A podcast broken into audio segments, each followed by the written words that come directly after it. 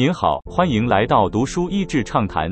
读书益智畅谈是一个可以扩大您的世界观并让您疲倦的眼睛休息的地方。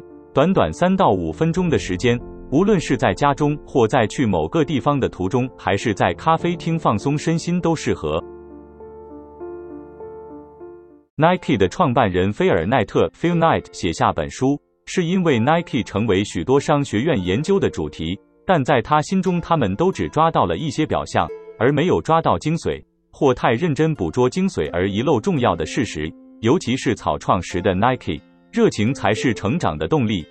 鞋痴 （Shoe Dog） 就是那些全身心投入其中，努力制造、销售、购买或设计鞋子的人。一辈子从事这个行业的人会粤语使用这个词来描述其他终生致力于此的人，不论男女都劳心劳力的为鞋子这一事业奋斗，完全不考虑其他事情。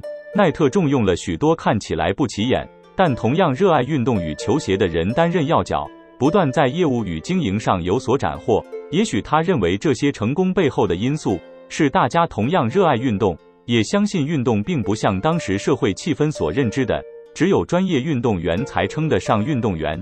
不过，在业务发展逐渐开始起飞时，由于日本的鬼冢虎人事调动，开始想要调整在美国的经销策略，这影响到了奈特在美国的独卖权。他被迫重新思考自己对球鞋的热爱，以及过去受限于鬼冢虎的策略，让自己回归自由，创造全新品牌 Nike。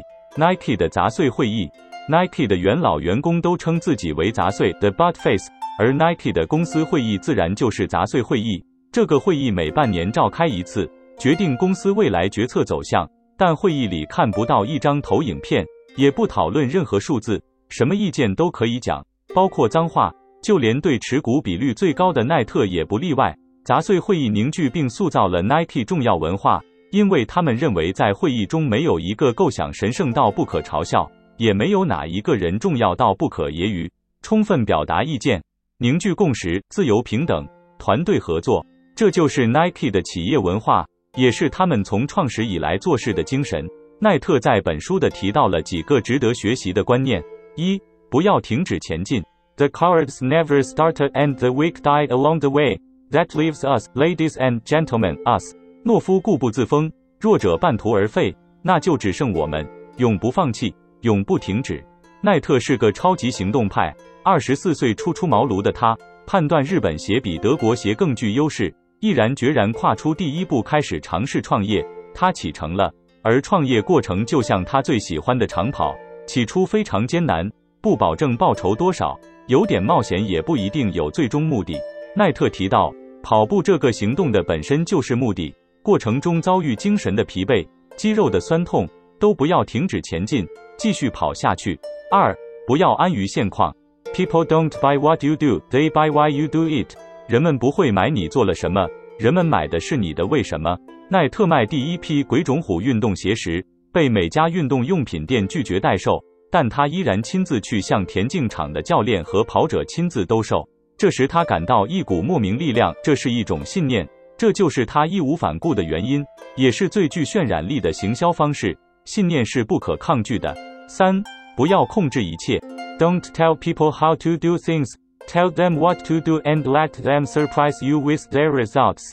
不要告诉人们如何做，而要告诉人们做什么，让他们用成果带给你惊喜。最好的例子是奈特在书中写道：当他要把首席战将强森调往遥远东岸的时，遭遇的激烈反抗和他自己的淡定回应。强森一听到这个指令就表达反对，他才刚历经婚姻、事业的低潮。对于这个调度很不谅解，接着开始找寻借口，为什么他不适合？这也有困难，那也有困难。奈特只是淡淡的听着他所有的抱怨。强森自己冷静下来后，终于说道：“好吧，我来做。”当金钱滚滚而来时，它影响了我们大家，但这影响不深也不久，因为我们从来没有一个人是受到金钱所驱使，但那就是金钱的本质。无论你有没有，无论你想不想要。无论你喜不喜欢，它都会是这定义你的日子。我们当人的任务就是不要让它得逞。今天的内容就到此为止了，十分感谢大家收听《读书益智畅谈》节目。如果对我们的内容感兴趣，欢迎浏览我们的网站 n 点 net 和关注我们的粉丝团“读书益智”，也可以分享给您的亲朋好友。欢迎继续关注我们下一期节目，下次见。